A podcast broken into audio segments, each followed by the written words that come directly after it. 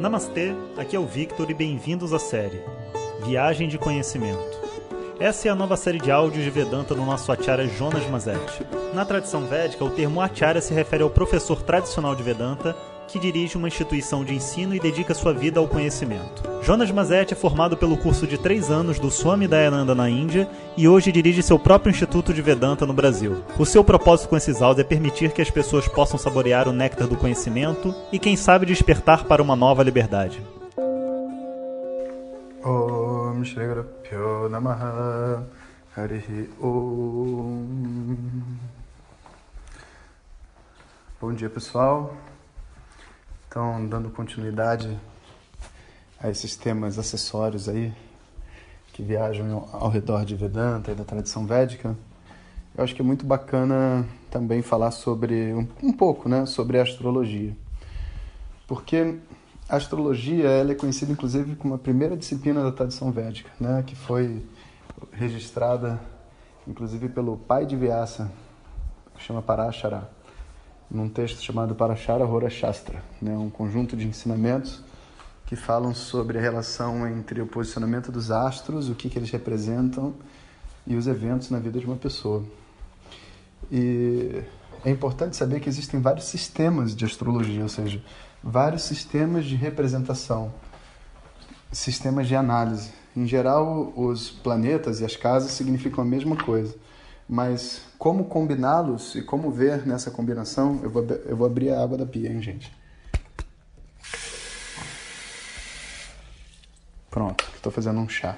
Mas como combiná-los e como interpretar as combinações, existem vários sistemas de análise. Existem sistemas que se baseiam nos signos, outros que se baseiam na nakshatra, como a gente viu. Né? E o mais interessante é a gente compreender que o planeta em si, um planeta, né, não vai interferir na sua vida. A posição de um planeta no céu não tem nenhuma interferência na sua vida. O que a gente tem é um sistema de nimitas ou lingas o que, que é uma linga? Linga é aquilo que linga é que, que aponta, como se fosse assim um sinal. Né? Então, o posicionamento de um planeta num determinado local do céu, ele é um sinal de uma determinada coisa para um determinado tipo de pessoa que tem, sei lá, um signo específico, né? que nasceu num determinado dia. Então, a gente não vê os astros como determinadores do seu karma mas a gente vê o posicionamento dos astros como um, uma indicação do que, que essa pessoa veio viver aqui nessa vida. Né? E aí, algumas perguntas que são muito interessantes, que eu acho que vocês podem ter a dúvida, por exemplo, você vê um mapa, né? O mapa tem muitos planetas, e às vezes os planetas têm até efeitos opostos, né? Um traz riqueza, o outro tira riqueza. Aí a pergunta vem, o que, que essa pessoa vai ter na vida dela? Vai ter riqueza ou vai perder riqueza, né? Então a gente precisa entender que, na verdade, o... você tem muitos astros, mas existe um conceito chamado as dashas, né? que é qual que é o planeta predominante para aquele período de vida que você está. Então, é como se a maior parte do efeito que você vai ter no seu mapa durante aquele período é representado pelo posicionamento e a influência de um determinado planeta. Assim, então, e, e, isso não é igual, tipo assim, ah, começa com Júpiter, depois vai para Vênus. Não, não é igual para todo mundo. A ordem é a mesma, ou seja, depois de Rahu vem Júpiter, vai, vai ser para todo mundo. Agora, é, onde que cada um começa dentro dessa história depende da hora que o cara nasce e tudo mais. Isso, essa análise toda é feita através da astrologia. Independente da sua carta natal, né, do seu mapa com que você nasce, existe também o mapa do momento. Existe todo um outro sistema de análise que é entender assim qual energia está sendo propiciada no universo agora.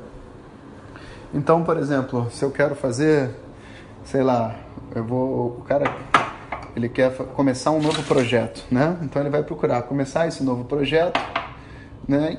Em geral, quando a lua está crescendo, não quando a lua está minguando, porque a lua ela se conecta com a mente das pessoas e tudo mais. Então as pessoas, estou lavando a louça aqui, pessoal. As pessoas que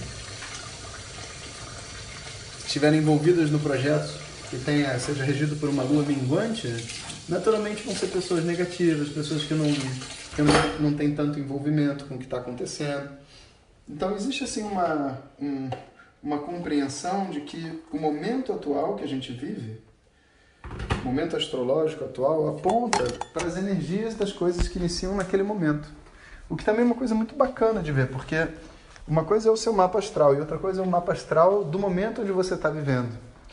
Né? E aí, obviamente, existe toda uma ciência de como cruzar o mapa astral de uma pessoa com o mapa astral do momento, né? do Rio de Janeiro, de uma determinada casa, num determinado local.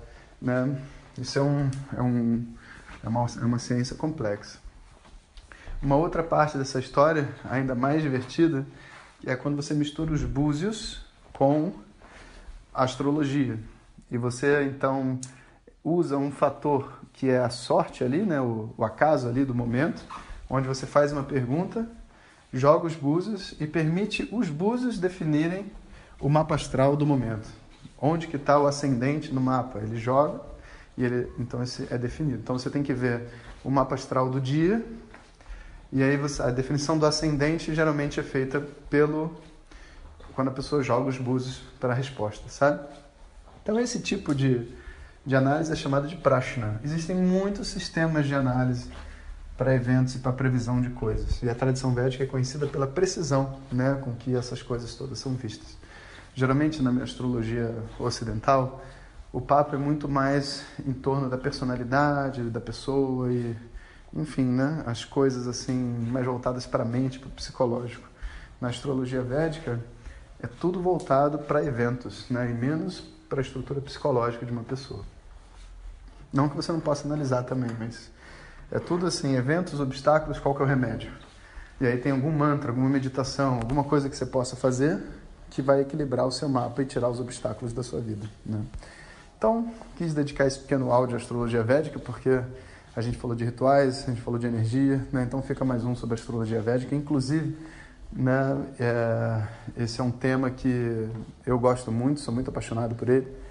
Já fizemos alguns cursos, agora não tem nenhum curso, daqui a pouco vai ter de novo. Né? Então, aqueles também que tiverem interesse em se aprofundar, podem pesquisar os inúmeros vídeos que tem no YouTube, não meus, mas de diversos, é, diversas fontes aí diferentes, mas podem aguardar também o nosso curso que vai ter de novo.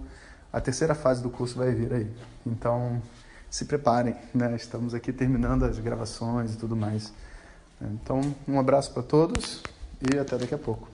Om Shanti Shanti Shanti Hare Om Shri Guru Pyo Namaha Hare Om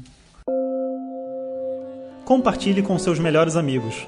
E se você quiser receber nossas mensagens diretamente no seu WhatsApp, clique agora no link que vem junto com o áudio. Para outras informações, www.vedanta.com.br. Até o próximo áudio. Om Tat Sat.